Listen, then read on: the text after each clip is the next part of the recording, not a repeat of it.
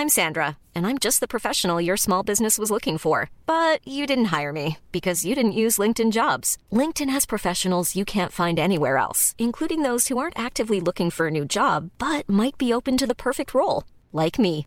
In a given month, over 70% of LinkedIn users don't visit other leading job sites. So if you're not looking on LinkedIn, you'll miss out on great candidates like Sandra. Start hiring professionals like a professional. Post your free job on linkedin.com/people today.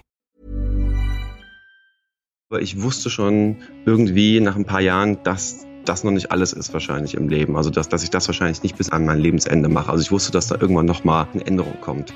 Ja, das war schon ziemlich krass eigentlich, weil ich auch vorher schon überlegt hatte, ob ich mich nicht dann doch als Unterwasserfotograf selbstständig mache vielleicht. Und dann war natürlich erstmal alles zunichte gemacht. Also es war tatsächlich auch ein Tumor in der rechten Nasennebenhöhle, ganz selten. Ähm, kriegen nur fünf Menschen im Jahr in Deutschland und davon 90 Prozent Kinder. Also ich bin da komplett rausgefallen aus jeglichen Studien. Das hat mich eigentlich relativ ähm, entspannt, dass ich wusste, dass ich bis jetzt alles richtig gemacht habe im Leben oder zumindest nichts grob anders gemacht hätte. Ich habe auch von der Ärztin damals gesagt bekommen, nach der Therapie, machen Sie jetzt das, was Sie, was Sie unbedingt mal machen wollten. Und das war echt ein guter Tipp. Probleme lassen sich lösen, solange sie eben nicht gesundheitlich nicht lösbar sind mehr. Ne? Also, dass man wirklich sagt, nee, ich möchte glücklich sein, aber sich das auch einzugestehen, dass man auch glücklich ist mit dem, was man hat. Heute im Interview der Unterwasserfotograf Tobias Friedrich.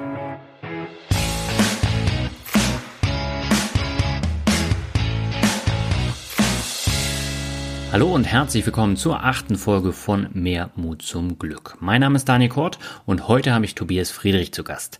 Er ist seit einigen Jahren als Unterwasserfotograf selbstständig. Gelernt hat er aber eigentlich etwas ganz anderes, aber nach einer schweren Krankheit hat er seine Prioritäten neu gesetzt. Tobias erzählt in dieser Folge über seinen persönlichen Mut zum Glück, warum er einige Dinge mittlerweile anders sieht und wie er mit der Herausforderung Corona-Pandemie als Selbstständiger umgeht und was das für seinen Job bedeutet. Und wir gehen jetzt ab zum Interview mit Tobias. Auf geht's. Meine Leitung geht heute nach Wiesbaden zu Tobias Friedrich. Er arbeitet als Unterwasserfotograf und hat in seinem Leben schon mehrfach viel Mut zum Glück bewiesen. Darüber wollen wir heute sprechen, aber erstmal herzlich willkommen bei Mehr Mut zum Glück, Tobias. Schön, dass du da bist. Ja, vielen Dank für die Einladung. Ja, freut mich, dass du der auch gleich gefolgt bist. Ich habe eben schon gesagt, du bist hauptberuflich Unterwasserfotograf. Was kann ich mir denn darunter vorstellen und wie verdient man damit sein Geld? Ja, das ist, glaube ich, die, eine der häufigsten Fragen, die ich so bekomme. Wie verdiene ich als Unterwasserfotograf Geld? Ja. Und das ist, glaube ich, auch in der heutigen Zeit nicht mehr ganz so einfach, denn die meisten Magazine und vor allem die Tauschsportmagazine sind ja Special Interest Magazine und zahlen oder können einfach nicht so viel Geld zahlen. Hm. Das heißt, bei mir ist es definitiv aus mehreren Standbeinen setzt sich das sozusagen zusammen. Also ich mache zum Beispiel auch ganz viel für Naturfilm, zum Beispiel für Nautilus-Film, die sind in der Nähe von München. Die machen meistens auf den öffentlich-rechtlichen ähm, ganz viele Naturfilme, denen helfe ich mal mit Unterwasseraufnahmen aus. Aber auch international bin ich relativ präsent, auch vor allem in den Tauchsportmagazinen oder werde schon des Öfteren mal von anderen Magazinen, auch hier in Deutschland angefragt, zum Beispiel Fernsehzeitschriften oder Welt der Wunder oder andere mhm. möglichen. Und die zahlen eigentlich auch noch ganz okay. Und ich mache auch Workshops, das heißt, wo ich anderen Unterwasserfotografen eben erkläre, wie man unter Wasser bessere Bilder macht und so weiter und so weiter. Habe viele Kooperationspartner auch, auch mit Certina, eine, eine Uhrenfirma, mit der bin ich jetzt dieses Jahr als Friend of the Brand, mache für die auch viel und, äh, und so weiter und so weiter. Also ich habe halt, ich glaube, wenn man da sich breit aufstellt, ähm, geht es dann eigentlich schon. Okay. Das heißt aber, du machst nur Fotos und keine Videos unter Wasser. Doch auch Videos, vor allem für Nautilus-Film habe ich auch schon viele Videos gemacht und mhm. auch für mich natürlich auch, zum Beispiel ähm, aus Grönland, ähm, da war ich auch letztes Jahr im, im März gewesen mit einer Freitaucherin, da habe ich eben auch Video gemacht und die haben sich jetzt inzwischen auch schon ganz gut verkauft. Also, aber ich würde sagen, so Videos sind so 10 bis 15, manchmal 20 Prozent eigentlich äh, meiner Arbeit. Mhm. Und wir haben im Vorgespräch schon mal darüber gesprochen, dass auch mal ein Foto in der FAZ in so einer Beilage war. Zahlen die denn vernünftig? Ähm, ja, die ganzen Tagesmagazine oder Zeitungen zahlen leider nicht so gut. Die haben so einen Standardabrechnungssatz und da gibt es meistens nur tatsächlich nur ein paar Euro. Mhm. Ähm, aber es ist natürlich immer eine gute Publikation. Also es ist immer gut. Ich freue mich natürlich immer, wenn ich da eine gewisse Reichweite auch, auch habe. Aber da kommt leider nicht so viel rum. Die Magazine sind für mich eigentlich meistens nur ein gutes Zubrot. Natürlich wichtig, auch als Publikation. Aber alleine davon könnte ich zum Beispiel nicht mehr leben. Mhm. Das heißt aber, wenn ich mir jetzt so dein Leben vorstelle, bist du die meiste Zeit des Jahres auf Reisen, oder? Ja, genau, richtig. Ja, vor allem letztes Jahr war das so, zum Beispiel im letzten Quartal 2019, da war ich vielleicht irgendwie fünf Nächte daheim oder sowas. Also ich bin gerade wiedergekommen von irgendeiner Reise, habe dann irgendwie ausgepackt, die Sachen gewaschen irgendwie, dann wieder gepackt, die ganze Nacht durchgearbeitet und dann am nächsten Tag wieder zum Flughafen gefahren. Also es war schon extrem stressig, aber ich versuche das eigentlich ähm, so zu behalten, dass ich eigentlich nicht mehr als sechs oder sieben Monate im Jahr unterwegs ist, was aber auch schon natürlich eine Menge ist. Ne? Hm. Und wie kann man sich jetzt so einen äh, Job vorstellen? Das heißt, äh, du reist dann irgendwo hin, wahrscheinlich mit einem Team und machst dann da Unterwasseraufnahmen für ein paar Tage, eine Woche und äh, dann geht's zum nächsten Job oder wie läuft es ab? Ja, genau, es kommt immer ganz, ganz drauf an. Manchmal kann man es auch ganz gut kombinieren zum Beispiel. Das versuche ich natürlich auch, vor allem wenn es länger weg ist, zum Beispiel nach Indonesien oder sowas. Äh, ich bin oft auf Bali oder auch in, in Indonesien unterwegs, weil das einfach ein super Tauchgebiet ist und weil der Flug so lang ist und natürlich die Emissionen auch so hoch sind, versuche ich das eigentlich meistens zu verbinden und bin dann schon fünf oder sechs Wochen unterwegs. Mhm. Ich bin aber auch meistens alleine unterwegs, also nur selten im Team, ähm, weil es sich einfach nicht lohnt oder weil meistens einfach das Budget dafür nicht da ist. Aber manchmal natürlich für größere Produktionen oder auch äh, Werbeproduktion. Ich habe auch einen Agenten, der ähm, produziert auch den einen oder anderen Job von mir. Dann ist natürlich ein größeres Team dabei, vielleicht noch ein extra Filmer, dann eben halt ja, ein Data Wrangler, also jemand, der dann eben auch die Daten dann abends sichert und so weiter und so weiter. Mhm. Und wenn du jetzt allein ähm, unterwegs bist, dann bekommst du irgendeinen Auftrag, du sollst das Gebiet da fotografieren oder wie, wie läuft so ein äh, Auftrag ab?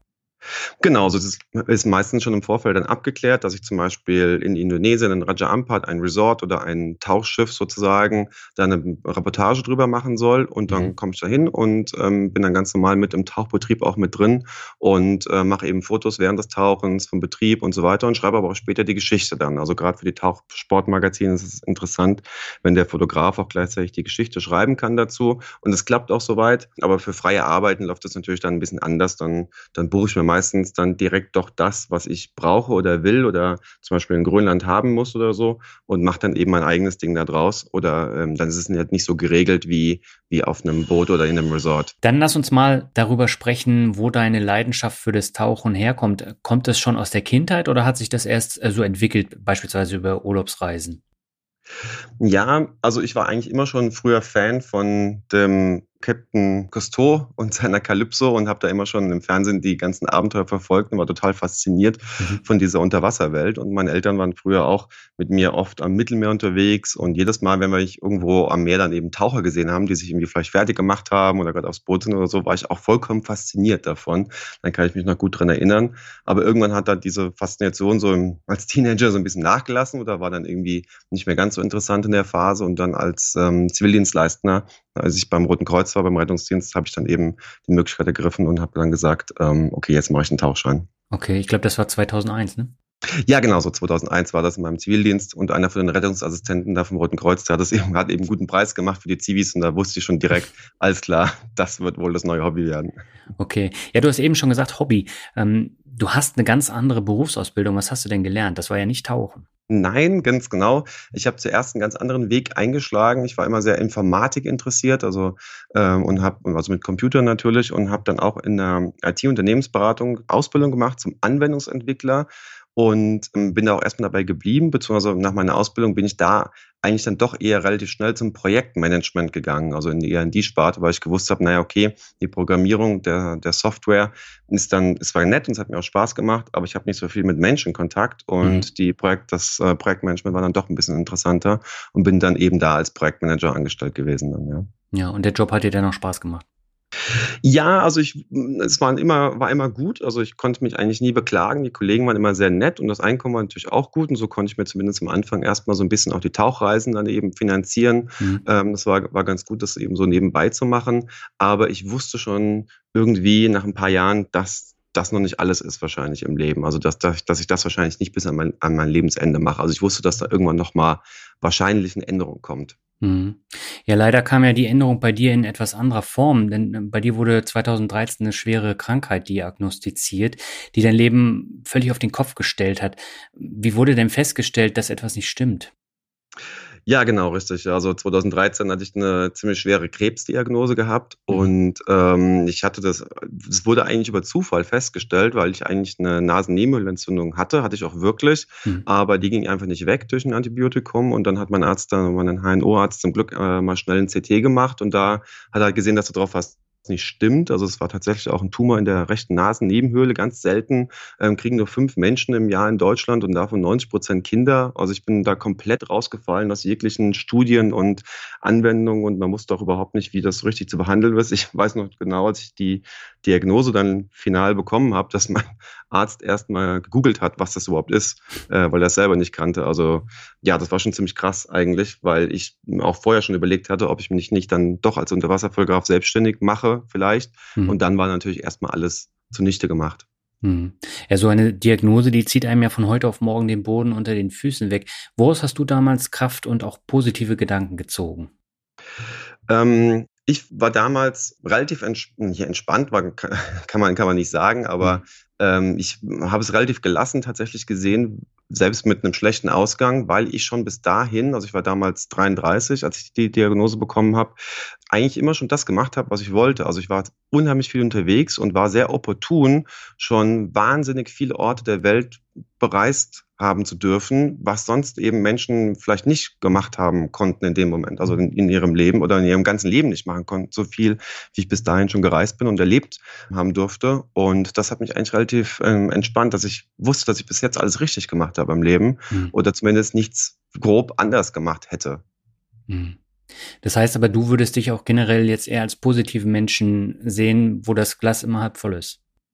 Ja, genau. Also ich habe immer schon eigentlich so den Tendenz gehabt, es eher positiv zu sehen oder habe auch da, in, vor allem in der Krankheitsphase, gesehen, dass es eben nichts bringt, darüber zu lamentieren, dass einen jetzt dieses Schicksal erwischt hat oder dass es einem jetzt eben schlecht geht, sondern nach vorne zu blicken und zu mhm. sagen, nee, ich will aber das, also ich, ich schaffe das und ich halte es durch und ähm, ich gucke positiv in die Zukunft und es gab auch ich hatte dann sechs Monate Chemotherapie, neun Zyklen, sechs Wochen Bestrahlung. Mir ging es echt nicht gut mhm. ähm, zwischenzeitlich. Aber es gab auch Phasen, wo es dann einem wieder gut geht in der, in der Chemo oder wenn man sich dann eben erholt von der, von der Therapie.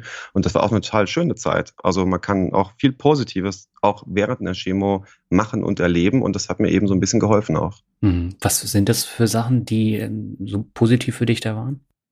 Ähm, zum Beispiel die Kinder meiner damaligen Freundin. Also es mhm. waren nicht meine, meine Kinder natürlich, aber die haben mich eben auf was ganz anderes gebracht, mit denen ich mit denen gespielt habe oder was unternommen habe oder sowas. Und das war einfach toll zu sehen, dass die einen eben noch genauso natürlich genommen haben wie auch sonst halt. Ja. Oder dass ich einfach mal, ich habe ja dann nicht mehr gearbeitet, natürlich auch nicht äh, mehr fotografiert. Ich konnte einfach mal mittags irgendwie unter der Woche mit meinen Kumpels in der Stadt einen Kaffee trinken gehen. Und das war einfach schön, entspannt zu sein und mal die Gedanken frei zu haben für was ganz anderes, wozu man eigentlich unter den alltäglichen Zwängen nicht so hinkommt. Mhm. Ja, und die Therapie, die war ja dann zum Glück erfolgreich und du konntest dann auch wieder in deinen alten Job zurückkehren. Mit dem konntest du dich dann aber gar nicht mehr identifizieren. Wie war das damals für dich und welche Konsequenzen hast du daraus gezogen? Ja, also ich war ja danach nicht direkt wieder geheilt. Die war zwar ähm, positiv, die Therapie, das ist zumindest kein ähm, Rezidiv mehr aufgetreten, zum Glück, mhm. ähm, obwohl das auch noch lange im Raum stand, muss ich noch dazu sagen. Also ich habe dann erst, es wurde tatsächlich noch eine OP gemacht dann, weil eben die ähm, Rezidivgefahr war oder weil die es eben nicht richtig sehen konnten. Und ähm, ich habe dann aber zum Glück, ich kann mich noch genau erinnern, genau am Tag, wo die WM 2014 gestartet ist, ähm, habe ich dann die, die Nachricht bekommen vom Arzt, dass ich, dass es eben kein Rezidiv ist und dass ich rezidivfrei bin. Und dann war eben die, die, die WM ne, mit dem natürlich super Ausgang für die Deutschen. Und, mhm. und die Zeit war, war, zum Beispiel total super, ja. Also das war, das war für mich ein, ein tolles Erlebnis. Aber ähm, nochmal, um auf deine Frage zurückzukommen, ja, also ich bin dann wieder zurück in meinen Job gekommen und bin wieder eingegliedert worden, auch nach Reha, eben ganz normal. Und es hat aber nicht lange gedauert. Nach so ein paar Wochen saß ich dann vor dem Rechner in der, in der Firma und habe irgendwas gemacht und habe mir dann so selber gedacht, so was mache ich hier eigentlich? Ja, das ist totale Zeitverschwendung, mhm. meine Lebensverschwendung, weil, wie gesagt, ich wusste ja gar nicht, ob ich das Ganze überlebe oder nicht. Das, die, die große Gefahr ist ja nicht, dass direkt ein Rezidiv auftaucht, sondern dass irgendwann danach in den nächsten Jahren dann ein Rezidiv auftaucht. Das gilt ja immer, man sagt ja dann immer fünf Jahre Überlebensrate, mhm. ähm, bis dann wieder die Chancen einigermaßen so sind wie vorher, also die, die Wahrscheinlichkeit, dass man Krebs bekommt, immer so, so ist wie vorher. Ich habe auch von der Ärztin damals gesagt bekommen, nach der Therapie, machen Sie jetzt das, was Sie, was Sie unbedingt mal machen wollten. Und das war echt ein guter Tipp, auch mhm. nochmal für mich so zum Reflektieren, dass ich eben dann gesagt habe, nee, ich muss hier gerade was ändern an meinem Leben. Ich will ja jetzt nicht, wenn mir vielleicht nur noch ich weiß ja nicht, ich wusste nicht, wie viel Zeit mir bleibt, vielleicht nur noch ein paar Monate, vielleicht ein Jahr, vielleicht zwei Jahre, vielleicht drei Jahre. Wenn ich dann nicht das tun würde mit meiner verbleibenden Zeit, was wirklich wichtig ist oder was mich wirklich interessiert oder wo ich wirklich zufrieden und glücklich bin. Und das hat mich dann dazu gebracht, mir zu sagen, okay, nee, ich ändere jetzt das von meiner Jobsituation und, und äh, werde eben Unterwasserfotograf. Mhm. Das heißt, du bist dann von heute auf morgen in die Selbstständigkeit gegangen? Na, es hat schon noch ein bisschen gedauert. Ich habe dann eben noch ein bisschen was gespart und ähm, bin auch ganz gut aus der Firma dann rausgekommen, muss ich sagen, mit einem ganz guten Deal. Und das hat mir eben so ein bisschen so ein Startkapital verschafft, wo ich dann auch sagen konnte, ja, alles klar, ähm, so kann ich auf jeden Fall erstmal überleben und äh, habe mir dann eben natürlich Mühe gegeben, ganz viele Jobs zu finden dann in den ersten Jahren. Ja. Hm. Wie findet man solche Jobs? Na, einfach die Ohren offen zu halten, natürlich auch. Oder ich habe mich damals eben dann auch bei, beim Naturfilm beworben, eben bei Nautilus Film und bin dann einfach mal bei denen mitgekommen und habe so eben, und das war super für die ersten Jahre, da konnte ich eben toll bei den Drehreisen ähm, einfach mithelfen. Ja? Und mhm. das hat mich in den ersten Jahren tatsächlich super geholfen. Ja? Aber du hast ja am Anfang äh, wahrscheinlich kaum Geld verdient. Wie hoch waren denn die finanziellen Rücklagen, die du da hattest? Äh, also hast du jetzt für ein Jahr vorgespart oder was weniger? Wie bist du da vorgegangen? Ja, es war so grob ungefähr ein Jahr, hätte ich, hatte ich mir vornehmen können. Aber ich war ja nie ganz ohne Job. Ich habe ja auch mhm. schon vorher als Unterwasserfotograf, habe ich ja schon viel nebenbei für die Magazine gemacht. Und so konnte ich auf jeden Fall ähm, schon direkt weitermachen. Oder ich hatte eben vor allem ähm, kurz vor der Krankheit das eher das Problem gehabt, dass ich nicht genug Urlaub hatte, um die ganzen Reisen, die ich angeboten bekommen habe oder wo ich hinreisen sollte, eben überhaupt abzuarbeiten. Und musste da teilweise auch schon unbezahlten Urlaub nehmen und so weiter und so weiter. Das hat sich dann eben auch schon ganz gut ausgeglichen finanziell. Und genauso war es dann eben auch, ähm, als ich dann eben Zeit hatte, die Reisen auch zu machen, konnte ich natürlich wesentlich mehr Aufträge entgegennehmen und konnte natürlich wesentlich ähm, befreiter reisen und konnte wesentlich mehr Aufträge sowieso annehmen, auch für Magazine. Das heißt, ich hatte ja schon einen Kundenstamm gehabt vorher und konnte den jetzt eben weiter ausbauen noch. Hm. Und das Equipment hattest du dann auch schon vorher, weil das ist ja wahrscheinlich auch richtig teuer. Ja, genau, richtig. Ja, also das hatte ich eben vorher auch schon eben über Jobs mir angespart oder auch eben auch immer äh, mein altes Equipment ganz gut verkaufen können und dann einen guten Deal gemacht beim neuen Equipment. Also insofern oder eben auch dann ein Sponsoring auch mal bekommen von einem, von einem Gehäusehersteller. Ich bin jetzt bei Seacam zum Beispiel. Mhm. Das sind äh, die besten Unterwassergehäuse der Welt. also wirklich, ja, es gibt wirklich keine besseren. Und äh, mit denen habe ich eben auch einen guten Deal machen können. Und das war eben super für die für die Hilfe, also für den für den Start erstmal natürlich. Mhm. Was hättest du denn gemacht, wenn es jetzt nicht geklappt hätte? Ähm, das war natürlich auch immer im Raum. Also wenn ich jetzt nicht genug Geld verdient hätte, dann hätte ich einfach was anderes wieder gemacht. Also ich hätte ja wieder zurückgehen können in die IT, hätte irgendwas anderes machen können und so weiter. Also es gibt ja immer unheimlich viele Möglichkeiten, was noch geht äh, oder was man noch stattdessen machen kann. Und das habe ich auch so ein bisschen in der Phase, vor allem in der Krankheit, gelernt, dass es eben das Größte oder das, was man eben so eine Krankheit, da habe ich keinen Einfluss drauf, dass ich die bekommen habe sozusagen. Und mhm. ich habe auch nur einen geringen Einfluss darauf, wie sich die Krankheit entwickelt und ob ich wieder gesund werde. Aber alles andere lässt sich eben regeln. Also sowohl das monetär als auch vom Job als auch privat oder so. Probleme lassen sich lösen, solange sie eben nicht gesundheitlich nicht lösbar sind mehr. Mhm. Und deswegen hat mich das eigentlich relativ entspannt, dass ich gesagt habe, na, ich bin noch jung und, ähm, und motiviert und ich glaube, dass ich auch bei einem anderen Job jederzeit wieder hätte angegliedert werden können, wenn man eben motiviert, diszipliniert ist und arbeitswillig ist. Und ich glaube, das funktioniert bei, bei jedem so. Ja, das sind auch immer so Fragen, die ich äh, auch meinen anderen Gästen gestellt habe. Und die haben es tatsächlich ähnlich gesehen wie du. Wenn ich das jetzt aber mal so im normalen Alltag und im normalen Job so sehe, da äh, haben viele halt schon so einen Klotz am Bein, indem sie halt ein Haus gekauft haben. Und da wird es dann natürlich immer schwieriger, dann da rauszukommen.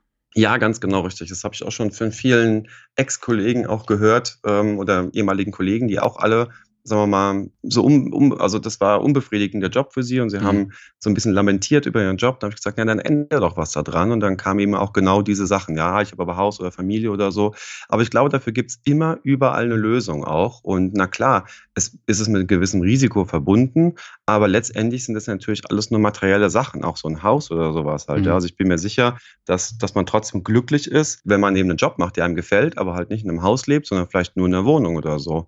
Das sind dann irgendwie, also na klar ist ein Haus schöner, aber wenn es halt nicht geht, aber wenn man insgesamt doch glücklicher ist dann in seinem Leben, mhm. finde ich das in Ordnung. Und ich glaube, dass ähm, materielle Sachen in der heutigen Welt zu wichtig geworden sind. Also nicht, dass ich jetzt total unmaterialistisch leben würde. Ähm, Im Gegenteil, also ich, also ich bin natürlich auch froh darum, um jeden Luxus, den ich habe. Ja. Aber ich habe mir natürlich auch erarbeitet. Ja. Mhm. Aber ähm, wenn es mal nicht sein würde, wäre das auch okay für mich. Also wenn ich mal eine Phase hätte, wo es eben nicht so gut wäre, dann muss ich eben damit umgehen. Und wie gesagt, man kann das alles lösen und es gibt auch dann wieder bessere Zeiten. Aber ich glaube, wenn man clever und motiviert und diszipliniert ist, egal in welchem Job, dann schafft man das auch. Gerade hier in Deutschland hat man ja theoretisch alle Möglichkeiten. Mhm. Was auch wichtig war, um so ein bisschen so eine Ruhe reinzukehren auch in die Krankheit, ist, dass ich eben auch in der Phase nie oder bis ich 33 war, als ich die Diagnose hatte, nie wirklich gespart habe oder nie wirklich eine riesen Summe auf dem Konto hatte, sondern halt immer viel gereist bin eben und mein Geld eben ausgegeben habe, was jetzt irgendwie vielleicht nicht so typisch deutsch ist oder mhm.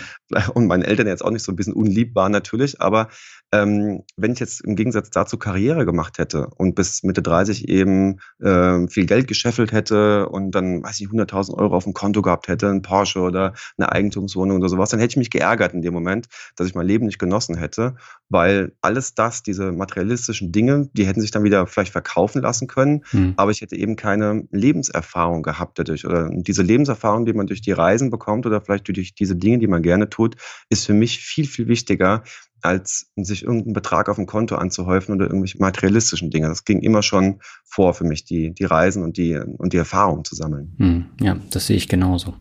Gab es denn so einen Moment, wo du gemerkt hast, ja, jetzt habe ich es geschafft, ich kann von meinem Traumjob leben oder war das so ein schleichender Prozess?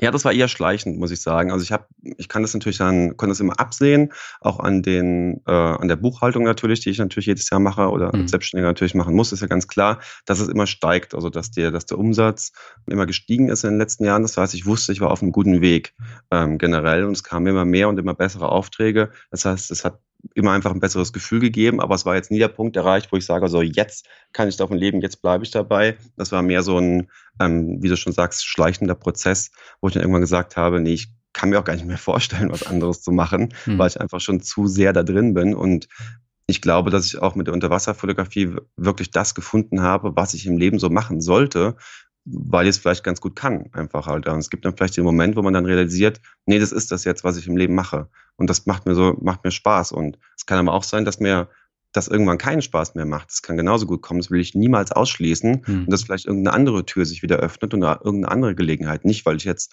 unerfolgreich auf einmal wäre oder wie auch immer, sondern weil es mir vielleicht keinen Spaß mehr macht mhm. oder so halt, ja, weil man sich, ich habe mal ein ganz gutes Buch gelesen von einem Pokerspieler, der seine Pokerstrategien verändert hat und der war vorher auch in der Wirtschaft, hat immer was anderes gemacht und er hat gesagt, er braucht alle zehn Jahre was anderes. Mhm. Ähm, und das finde ich total in Ordnung, wenn man sagt, ja klar, man verändert sich einfach, man verändert seinen Job, man braucht immer eine gewisse Abwechslung. Ähm, das muss aber auch nicht zutreffen. Ich finde es aber auch genauso, und das will ich auch nochmal betonen, genauso total legitim, wenn Menschen 50 Jahre oder 40 Jahre in einem Job oder in einer Firma sind und damit vollkommen zufrieden sind. Ja. Ich will eigentlich nur darauf hinaus oder meine Aussage ist eigentlich, dass man zufrieden sein muss mit dem, was man tut und glücklich ist. Und ich weiß, das kann man sich nicht immer leisten, dieses Glück, oder es geht vielleicht auch nicht immer ähm, so alleinerziehende Mütter oder so, ich weiß, das ist schwierig mit einem Halbtagsjob, die können einfach nicht ihren Traum verwirklichen halt. Das mhm. ist wahnsinnig schwierig. Die müssen enorm viel mehr leisten, als was ich ähm, leisten musste. Also ich habe da noch eine größere Hoch, also eine wahnsinnige Hochachtung vor, vor Leuten, die ein anstrengendes Leben haben oder, oder ein stressiges Leben haben oder auch wenig Geld und das dann trotzdem verändern wollen oder können ähm, oder einfach auch glücklich sind mit dem, was man hat und, und was man so bekommt. Also insofern, ich finde Glück oder ist ja auch schön das Thema von deinem deinem, von deinem Podcast, ja. dass man, man braucht wirklich den Mut zum Glück irgendwie halt, ne? Also, dass man wirklich sagt, nee, ich möchte glücklich sein, aber sich das auch einzugestehen, dass man auch glücklich ist mit dem, was man hat. Hm. Ja, ich glaube, das ist aber die größte Herausforderung. Manchmal sind es ja nur kleine Stellschrauben, die man dann ändern muss und ein bisschen drehen muss und äh, dann geht es einem schon viel besser. Manchmal funktioniert es halt nicht so einfach, dann muss man den Job wechseln oder woanders hinziehen. Ähm, aber man sollte halt ein bisschen was versuchen und auch ausprobieren, weil ansonsten bist du halt nicht glücklich am Ende. Ganz genau richtig, ja. Und das muss ja nicht gleich ein kompletter Jobwechsel sein, ja. sondern man kann ja auch erstmal nebenberuflich irgendwas machen oder genau. sich nebenbei was eben Existenz aufbauen. So geht es ja bei vielen, um zu gucken, ob das passt oder ob man das schafft, ohne eben ein großes Risiko einzugehen und vielleicht seine Hauptstelle ein bisschen zu reduzieren, um dafür mehr Zeit zu haben und so eben dann einen seichten ähm, Übergang zu haben oder einen sanften Übergang zu haben und nicht gleich so einen abrupten, abrupten Cut zu haben eben halt. Ne? Ich glaube, das ist, das ist total legitim und wird auch total oft gemacht so. Ne? Mhm. Bei dir war es ja so, du hast ja dann auch ähm, nach und nach viele Preise gewonnen. 2019 hast du beispielsweise mhm. den Preis als Unterwasserfotograf des Jahres erhalten. Das sind doch auch schöne Bestätigungen, äh, dass man das, was man liebt und gerne macht, ähm, dann auch besonders gut äh, außen ankommt, oder? Absolut, absolut. Ja, also das geht wirklich runter wie Öl, wenn man, wenn man das so, wenn man das so sagen kann, dass wenn man eben geehrt wird, natürlich international auch für seine Bilder oder wenn man merkt, dass man international erfolgreich ist. Und das hat mir ehrlich gesagt auch schon immer geholfen oder mich immer bestätigt, dass ich auch in der mich irgendwann vielleicht mal selbstständig machen möchte als Unterwasserfotograf. Denn ich habe auch schon vorher, bevor ich mich selbstständig gemacht habe, schon viele Preise bekommen für meine Fotos. Und das hat mich eigentlich immer gewundert, dass ich, äh, dass ich da so viele Preise bekomme. Aber es muss ja irgendwie einen Grund gehabt haben. Und das hat mich aber wiederum bestätigt in der Arbeit, die ich tue und dass ich das vielleicht noch mehr ausbauen sollte, wenn es denn schon in Anführungszeichen so einfach gegangen ist. Hm. Wie viele Unterwasserfotografen ja. gibt es denn weltweit? Die Szene wird ja jetzt nicht so groß sein, oder?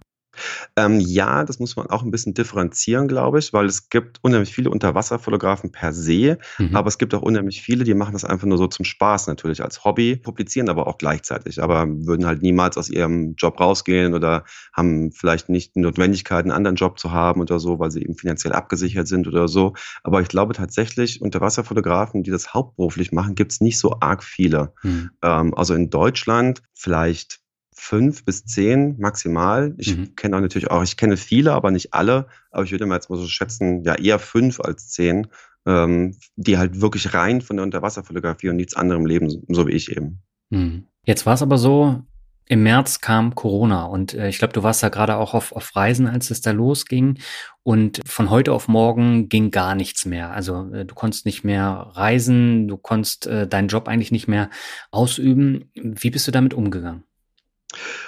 Ja, also war natürlich erstmal eine super komische Situation. Ich habe, wie du schon richtig gesagt hast, im Sudan festgesteckt dann mhm. tatsächlich mhm. auf einem Tauchschiff. Es war zum Glück alles nicht wahnsinnig schlimm. Das Einzige, was so ein bisschen nicht so schön war, war eben die Ungewissheit, wann es wieder zurückgeht oder wie lange man eben da noch ausharren muss sozusagen. Ich wäre natürlich ja. auch lieber gerne wieder nach Hause gefahren. Aber letztendlich hatten wir da keine, keine physischen Belastungen gehabt oder irgendwas halt. Also wir waren, wir waren, wir waren verpflegt, wir konnten noch auf dem Tauchschiff eben bleiben und so. Das war kein Problem.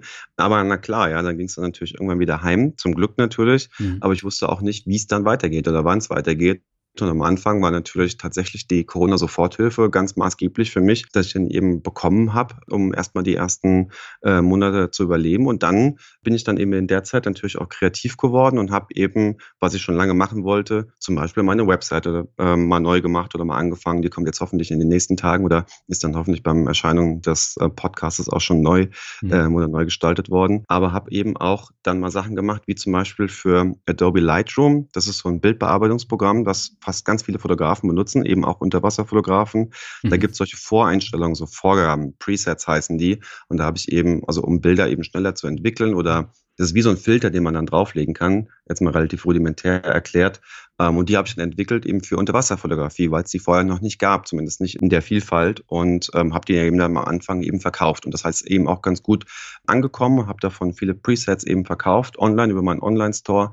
Und so musste ich natürlich nicht reisen und konnte mhm. eben auch so äh, ein bisschen Geld verdienen, habe aber auch Online-Webinare gegeben, war bei vielen Podcasts und so weiter. Und da kam zum Glück ein bisschen was rein und dann irgendwann auch wieder über Lizenzverkäufe, also wo Magazine mich dann angefragt haben, ob sie wieder Bilder haben können. Und das hat mich eben so ein bisschen über die Zeit jetzt sozusagen gerettet. Hm. Ähm, jetzt gerade so diese Adobe Presets und den Online-Shop, äh, das muss man natürlich auch lernen oder hast du das aus dem Job mitgenommen?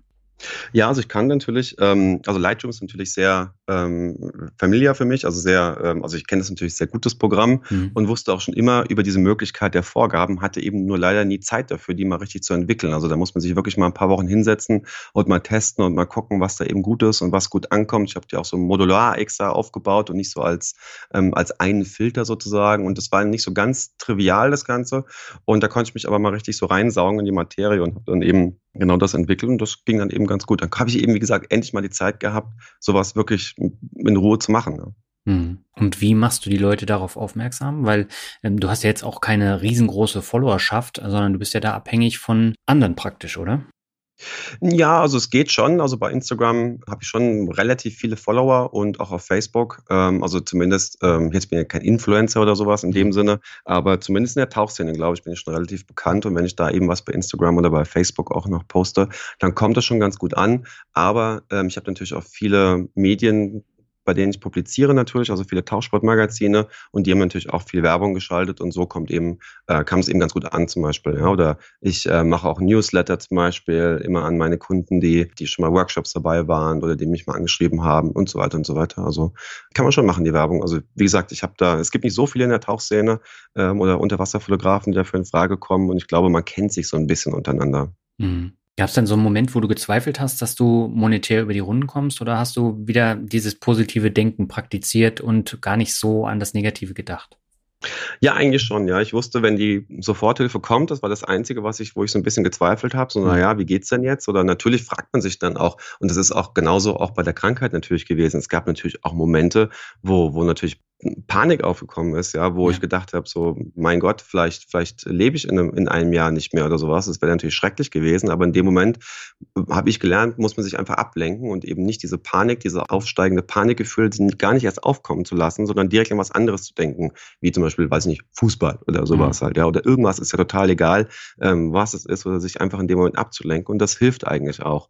Und als die Corona-Epidemie jetzt aufgekommen ist, hatte ich natürlich auch die Gedanken gehabt, dass es vielleicht nicht mehr so gut weitergeht wie vorher. Aber ich wusste auch, es gibt irgendwie Lösungen. Also mhm. es gibt irgendwas, was man tun kann halt. Ne? Also es gibt immer eine Lösung für alles. Ja? Selbst wenn man dann nochmal einen Kredit nochmal beantragt oder irgendwas. Also wie, wie ich auch eingangs gesagt habe, monetäre Probleme lassen sich eigentlich immer irgendwie lösen. Ja, also mhm. das, das geht eigentlich immer, es geht immer irgendwie, habe ich in der Vergangenheit erfahren, egal was passiert. Mhm. Jetzt haben wir ja Ende September und äh, die Corona-Zahlen, die gehen wieder nach oben. Hat das denn jetzt wieder einen Einfluss auf deine Reisen? Sind da jetzt wieder welche ausgefallen oder geht es jetzt äh, eigentlich so weiter wie vorher? Nee, absolut. Also alle meine Reisen, die ich geplant hatte für dieses Jahr, sind, sind erstmal auf Schwebe oder im Halt. Mhm. Natürlich auch schon ganz viel abgesagt worden. Und ich habe jetzt noch im November zwei Workshops in Ägypten, die auch in der Schwebe stehen natürlich, wo ich jetzt abwarten muss. Zum 1. Oktober kommen ja nochmal neue äh, Regeln raus, was mhm. auch die Risikogebiete betrifft. Und davon ist es wirklich maßgeblich abhängig, ob ein Land als Risikogebiet ausgeschrieben wird oder nicht.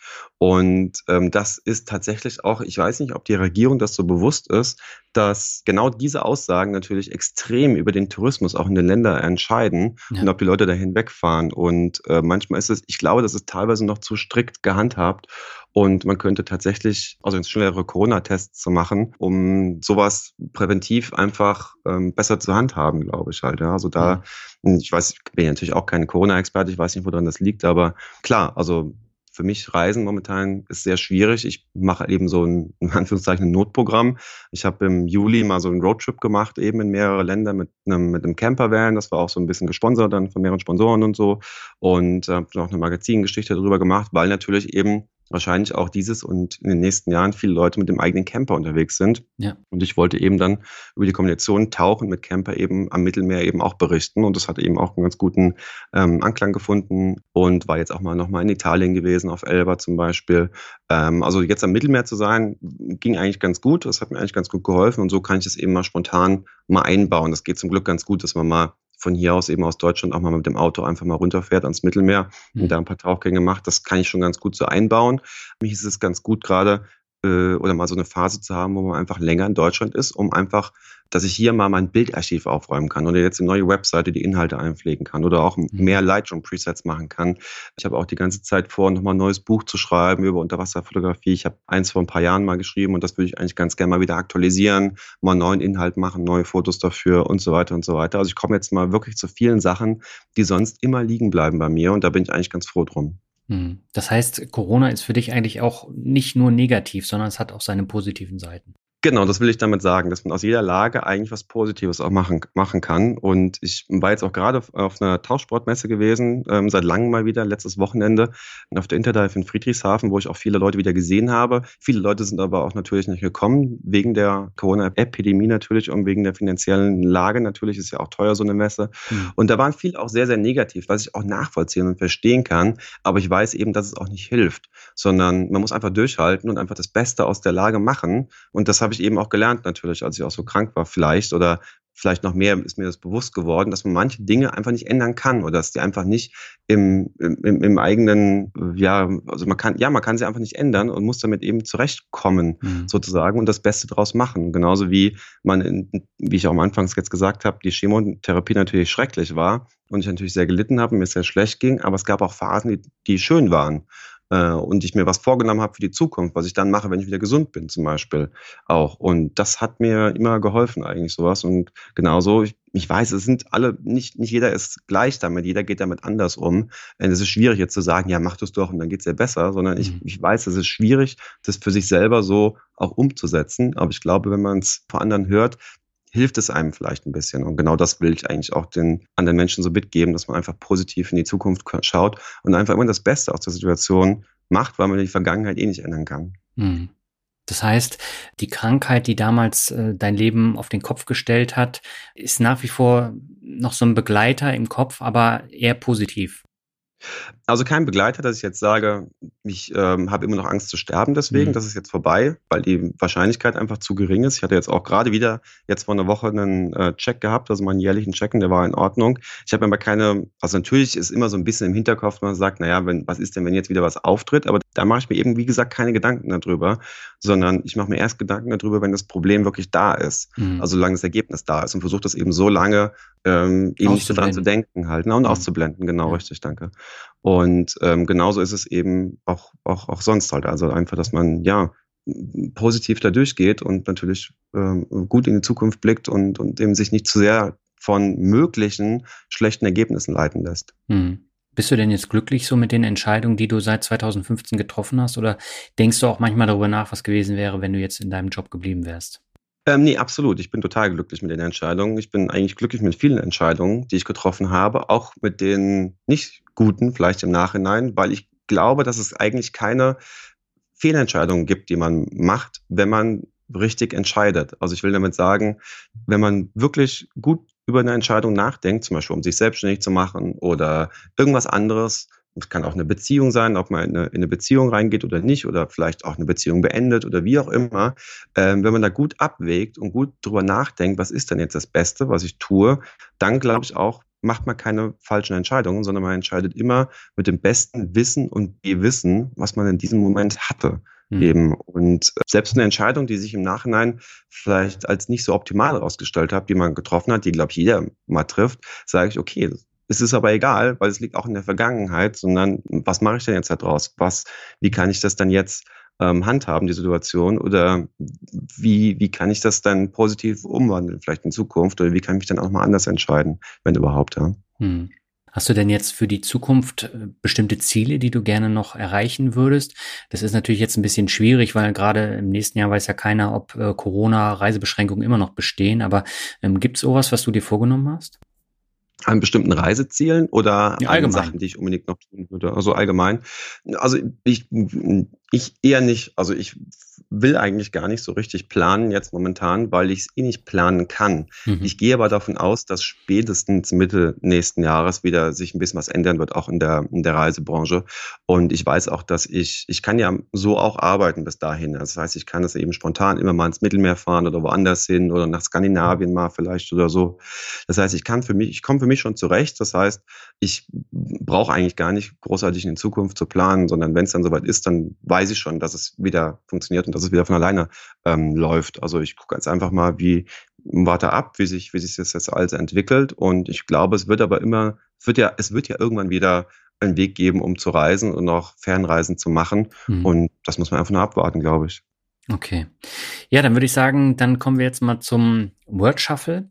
Das heißt, ich nenne dir Begriffe, du sagst, was dir dazu einfällt. Ähm, wie du magst, kann es kurz oder lang sein. Und beginnen möchte ich mit dem Lieblingstauchgebiet. Oh, ganz schwierige Frage. Ist auch, glaube ich, äh, nach der Frage, wie, wie verdiene ich Geld als Unterwasserfotograf, glaube ich, ja. die zweithäufigste Frage. ähm, gibt's nicht. Ich gibt, es gibt so viele, also für mich gibt es das nicht zumindest, es gibt so viele Gebiete, die total schön sind unter Wasser auch oder auch vielleicht ganz anders sind. Also ich finde zum Beispiel das Rote Meer total schön mhm. in, in Ägypten und auch im Sudan oder so, weil das einfach nah, nah erreichbares Ziel ist, ein unheimlich schönes tropisches Ziel ist, total schöne Wracks hat und ich einfach da, da total gerne bin und auch die Tauchgebiete unheimlich gut kenne. Ähm, aber zum Beispiel die Südsee mit Französisch-Polynesien ist absolut spektakulär, was das Tauchen angeht, mit den Walen und hunderten Haien. Also unglaubliche Tauchgebiete da auch. Mhm. Aber auch einer meiner absoluten Favoriten ist Grönland an den Eisbergen, weil es einfach unheimlich spektakuläre Formationen sind, die diese Eisberge unter Wasser bilden. Ist halt einfach nur unheimlich kalt. Und es gibt einfach nicht äh, die eierlegende Wollmilchsau als Tauchdestination, wie so, wie so üblich irgendwie, wo es eben Eisberge, Wale äh, und ein tropisches Meer gibt oder sowas. Halt. Ja. Das, das gibt es einfach nicht insgesamt, sondern mich macht diese Vielfalt an. Also ich finde diese Vielfalt der Ozeane so schön und ich war auch jetzt im Sommer, im August nochmal für eben Nautilus-Film, für den Naturfilm in der an der Ostsee tauchen in, und habe in Seegraswiesen eben Seenadeln gesucht, mhm. stundenlang. Und ähm, obwohl das vielleicht für jemand anderen vielleicht eher noch ein bisschen langweilig klingt, für mich war das toll. Mir hat das Spaß gemacht, da irgendwie auch im flachen Wasser nach den Seenadeln zu suchen und zu gucken, was einfach die Seenadeln im Seegras so machen und wie die sich ernähren und einfach mal dieses vermeintlich kleine Tier ähm, oder ja, diese kleine, ist ja ein kleines Tier, äh, mal genau zu beobachten. Das macht auch Spaß, finde ich halt. Ja. Also es geht auch so ein bisschen, glaube ich, um Anspruch und ähm, ob man sich eben da so wohlfühlt, auch, glaube ich, in so einer Materie. Ne? Mhm. Dann kommen wir zum nächsten Begriff, das ist Stille. Stille, ja. Die hast du als Taucher natürlich äh, ganz extrem, ne?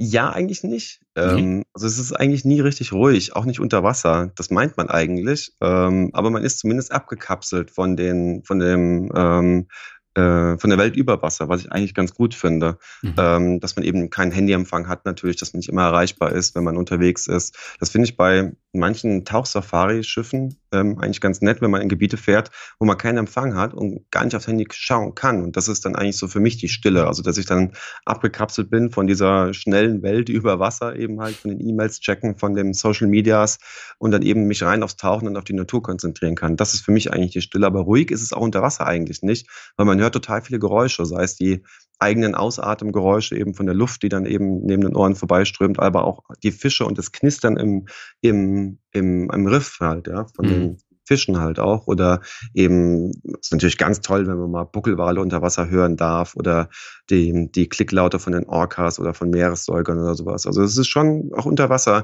schon eine gewisse, gewisse Geräuschkulisse. Mhm. Okay, dann kommen wir zum nächsten Begriff. Du hast ganz am Anfang schon äh, kurz ähm, erwähnt, nämlich Anna von Bötticher.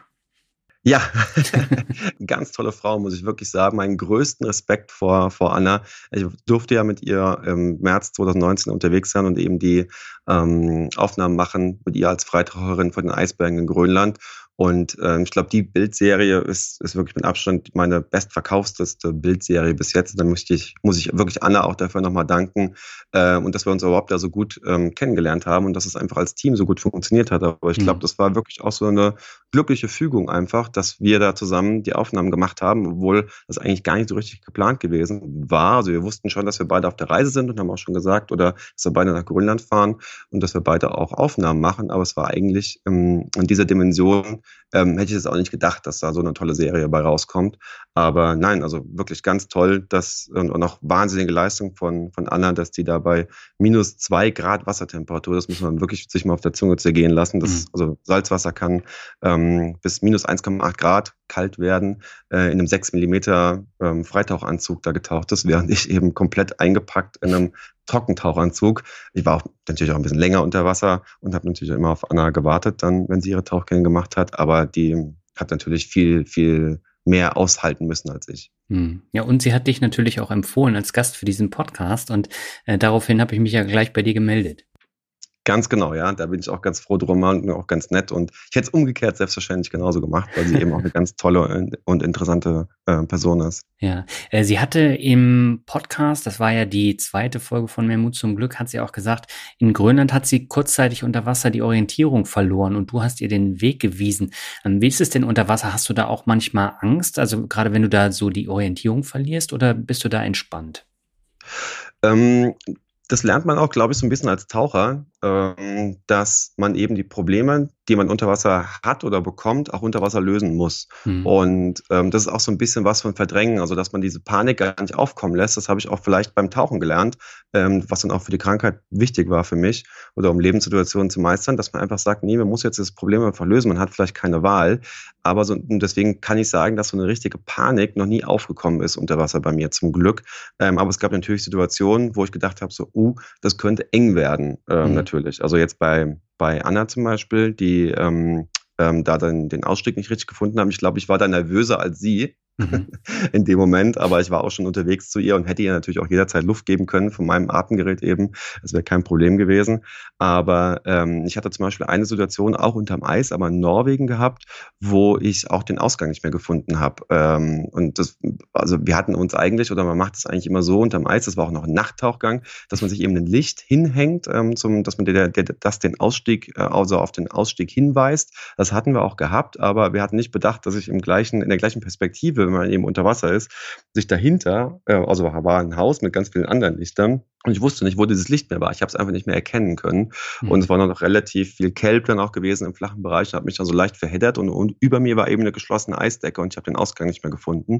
Und habe es dann aber zum Glück noch in letzter Sekunde tatsächlich einen Ausgang gefunden und hatte nur noch vielleicht für fünf Minuten Luft in der Flasche. Also das war schon so eine Situation, wo ich auch danach so mal kurz so, okay, das war jetzt knapp. Und da war ich auch ein bisschen unwirsch dann danach. Also es lag auch nicht, immer, nicht nur an mir, äh, ähm, sondern es hat sich vorher noch ein paar andere Probleme ergeben, warum überhaupt ähm, ich diesen Tauchgang abbrechen musste und dann wieder zurück zum Ausstieg äh, geschwommen bin. Aber ähm, naja, sowas, aus so, solchen Fehlern lernt man eben natürlich und muss man eben dann beim nächsten Mal eben anders machen. Und genau das ist es eben. Erfahrung, aus Erfahrung lernt man, wie aus allen Erfahrungen im Leben, ob gut oder schlecht. Aber ich habe eben leider gemerkt, oder leider sind es meistens die schlechten Erfahrungen, die unheimlich viel einen lehren fürs Leben. Hm. Ja, aber wenn du jetzt unter Wasser solche Situationen hast und auch dieses entspannte Denken mehr oder weniger dann da hast, nimmst du das eigentlich mit in den Alltag auch hinein oder hat es komplett gar nichts damit zu tun? Ich glaube, wenn es Situationen gibt, in die ähm, wirklich ungewöhnlich sind, mhm. da kann ich ganz gut umschalten. Ähm, also wenn es zu Krisensituationen kommen würde ja. oder sowas halt. Ne? Auch jetzt zum Beispiel auf dem Schiff im Sudan ähm, waren viele Gäste nicht so entspannt, dass sie da jetzt da einfach festgesteckt haben und haben da schon relativ offen mit Vorwürfen um sich geschmissen, was ich überhaupt nicht gut fand und die total unberechtigt waren. Und da muss man, glaube ich, in so einer Situation einfach den kühlen Kopf behalten und einfach sagen und rational darüber nachdenken. Und das habe ich, glaube ich, so ganz gut gelernt. Aber in so Alltagssituationen rege ich mich auch noch viel zu sehr über Kleinigkeiten auf. Aber meistens über, wenn mich Menschen enttäuschen, also fremde Menschen meistens mhm. irgendwie, die dann egoistisch handeln oder ähm, nur auf sich selbst bezogen handeln. Und das, finde ich, nimmt immer mehr zu in der heutigen Welt. Und das regt mich leider zu sehr auf im Alltag sozusagen halt. Ne? Aber mhm. was mich eigentlich gar nicht aufregen dürfte oder müsste. Aber ja, genau. Ja. Okay, dann kommen wir zum nächsten Begriff, das ist Mut.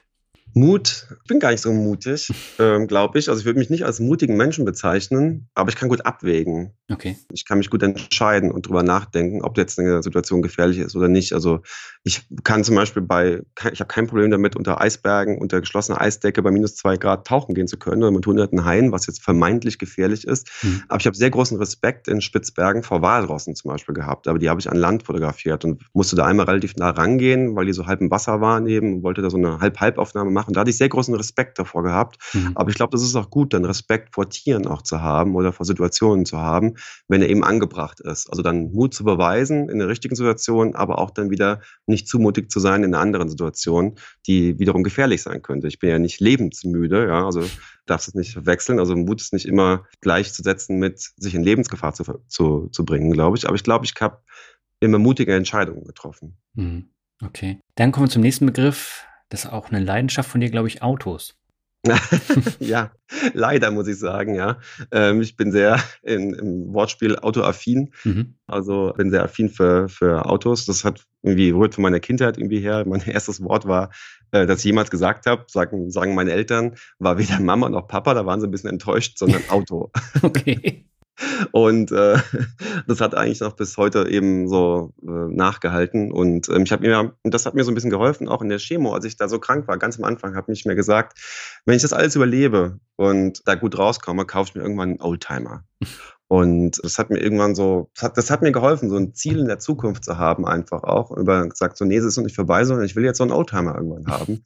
Und es ist zwar jetzt noch nicht gelungen irgendwie halt, ja, das liegt an das ist auch nicht schlimm, weil die Prioritäten ändern sich jetzt auch immer ne, mit dem ja. Leben. Also manchmal ist ja einem ja was wichtig, was dann ein paar Jahren später vielleicht nicht mehr so wichtig ist. Aber ähm, allein so ein Ziel zu haben oder halt fasziniert zu sein von, von irgendwas, ist ja vollkommen egal. Kann ja auch Motorradfahren sein oder Schachspielen oder irgendwas oder sowas. Mhm. Noch ein Hobby zu haben oder was, wofür man sich begeistert einfach. Oder Begeisterung zu haben halt, finde ich, ist, ist schön, für egal was. Ja, da hast du absolut recht. Dann kommen wir zum nächsten. Das ist für viele ja auch eine Leidenschaft, nämlich Reisen. Ja, Reisen, na klar, ja. Für mich gehört es natürlich zum Beruf dazu. Mhm. Ähm, natürlich immer so ein bisschen mit einem mit einem weinenden Auge auch zu sehen, weil ich auch weiß, dass ich durch meine vielen Reisen natürlich auch unheimlich äh, hohe CO2-Emissionen habe. Mhm. Ich versuche die aber eigentlich auszugleichen und versuche halt nur so viel zu reisen, wie es wirklich nötig ist oder natürlich, wie ich auch schon anfangs gesagt habe, viel zu kombinieren. Aber ich spende auch ähm, jährlich immer ein bisschen Geld an ähm, AMAP, so nennt sich die Organisation in Brasilien, die ähm, sind zwar eine deutsche, ein deutscher Verein, aber die sammeln eben Geld ein, um dort in Brasilien unter anderem auch ähm, den Regenwald wieder aufzuforsten. Und so kann man natürlich auch ganz gut ähm, wieder den, den CO2-Haushalt natürlich ausgleichen. Aber klar, Reisen gehört natürlich für mich allein beruflich äh, natürlich groß zu, zu meinem Leben dazu. Und ich freue mich auch wieder dabei, äh, darauf, wieder ähm, Fernreisen machen zu können. Halt. Ich freue mich nicht auf die, auf die Flüge, also ich freue mich nicht darauf, im Flugzeug zu sitzen. Ich bin relativ groß, ich bin 1,90 und habe relativ lange Beine. Mhm. Und ähm, für mich ist die ähm, Economy Class immer ähm, nicht so schön. also ähm, ich sitze ja meistens nur in der Economy Class und das ist natürlich extrem eng. Und das vermisse ich nicht. Also die, die Reise an sich vermisse ich nicht, aber das ist natürlich das Dasein und ähm, vor Ort zu sein und wieder tauchen gehen zu können, das vermisse ich natürlich auch. Mhm.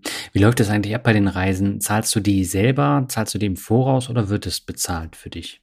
Hm, es kommt ganz drauf an, was ich mache. Ein freies Projekt bezahle ich natürlich selber im, im Voraus. Also wenn ich halt selber nach Grönland fahre oder sowas, dann muss ich das selber bezahlen. Mhm. Aber ähm, es gibt natürlich, und das ist einfach so ein Ding natürlich in der Industrie, wenn ich irgendwo eine Reportage mache von einem Tauchresort oder von einem Tauchschiff oder sowas, dann ist natürlich der, der Anbieter, also der Eigentümer des Tauchschiffes oder auch der Veranstalter, also eine Reiseagentur oder sowas, natürlich auch daran interessiert, dass diese Geschichte in ein Magazin kommt. Also werde ich natürlich da auch unterstützt äh, mhm. bei den Reisen. Mhm. Okay. Dann kommen wir zum vorletzten Begriff, das ist Heimat.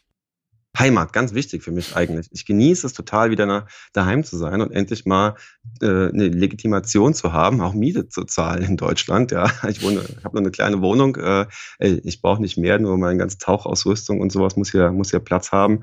Aber ich war so wenig ähm, hier einfach daheim gewesen, habe daheim ähm, so wenig Kontakt gehabt, beruflich bedingt einfach mit meinen Freunden, mit meiner Familie, ähm, dass ich das tatsächlich gerade wieder ein bisschen genieße, äh, einfach daheim zu sein, einfach nicht so viel unterwegs zu sein und einfach die Heimat, also meine Umgebung. Ich wohne in Wiesbaden, hm. äh, mal wieder ein bisschen auszukundschaften oder einfach mal daheim im Wohnzimmer zu sein und abends einfach mal wieder ganz in Ruhe einen Film zu schauen.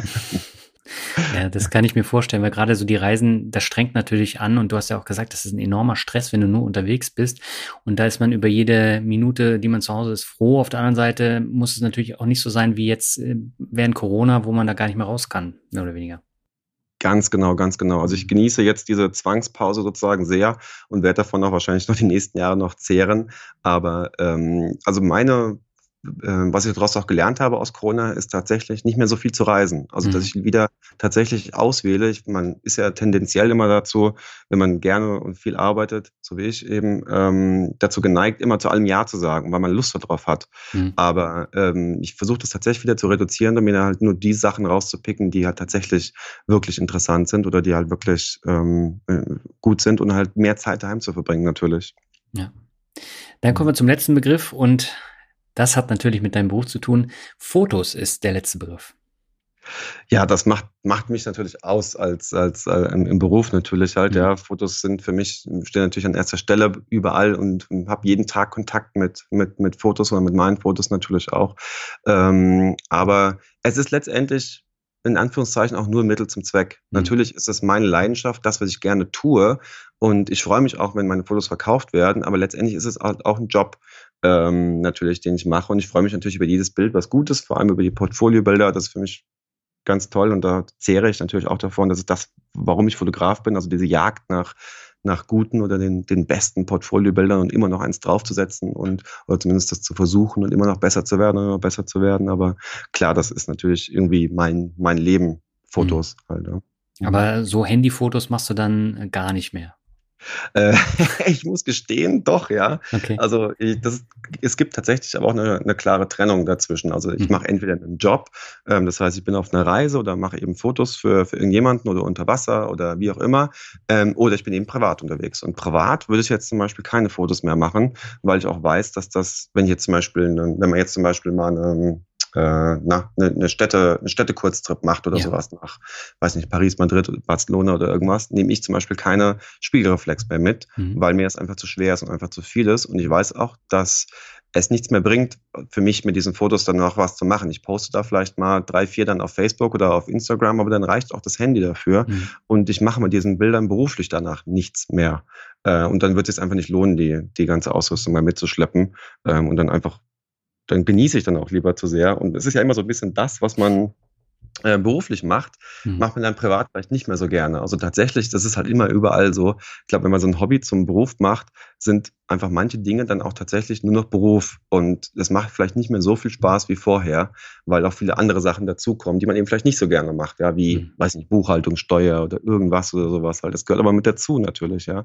Und genauso gehört es halt auch dazu, dass ich halt auch ständig fotografiere und ich genieße es dann auch, mal abzuschalten und mal nicht zu fotografieren. Das bin ich eigentlich immer ganz, ich habe auch mal, ich habe auch einen Architekten als Freund und der hat ganz lange Jahre auch in der Mietwohnung gewohnt und äh, eben nicht gebaut oder habe ihn auch gefragt und auch, auch keine anderen Architekten in seinem Freundeskreis gehabt. Ich habe ihn gefragt, warum eigentlich nicht? Mhm. Er meinte genau das Gleiche eben. Man beschäftigt sich ja dann den ganzen Tag damit, mit ähm, Architektur in dem Fall oder mit Häusern und will dann einfach ganz normal irgendwie in, und ohne irgendwie äh, dann halt äh, eine Verantwortung zu haben, in, in eine Mietwohnung ziehen zum Beispiel halt, ja. Und dann, wenn halt der Wasserhahn da kaputt ist, dann muss man nur den Vermieter anrufen halt. Mhm. Ne? Das ist auch eine gewisse Verantwortung, die man dann abgibt, was ich auch total nachvollziehen kann.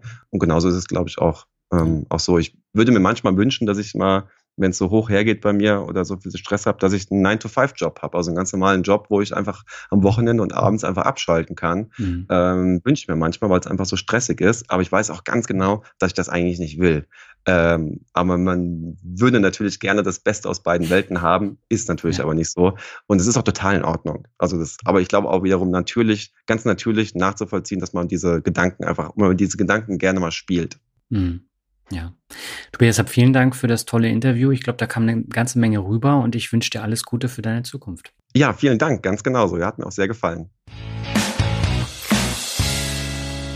Ja, das war jetzt das sehr persönliche Interview mit Tobias Friedrich und diese Folge habe ich schon Anfang Juni geplant, nachdem mir Anna von Bötticher den Tipp gegeben hat, doch mal bei Tobias als Interviewgast anzufragen. Ich wollte aber nicht so kurz hintereinander das Thema Tauchen bringen, weshalb wir den Interviewtermin dann auf Ende September gelegt hatten und die Ausstrahlung, die gibt's jetzt erst im November.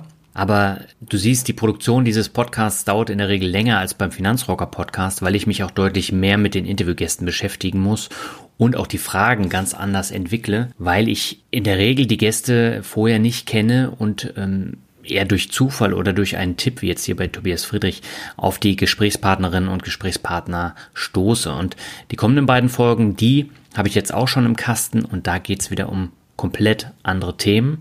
Und das macht auch genau den Reiz von Memo zum Glück aus, dass es halt ganz unterschiedliche Themen sind, die aber trotzdem von einer Klammer zusammengehalten werden. Und hm, das fordert mich auf der einen Seite auch heraus, da dann immer wieder den Dreh zu bekommen. Das ist gar nicht so einfach.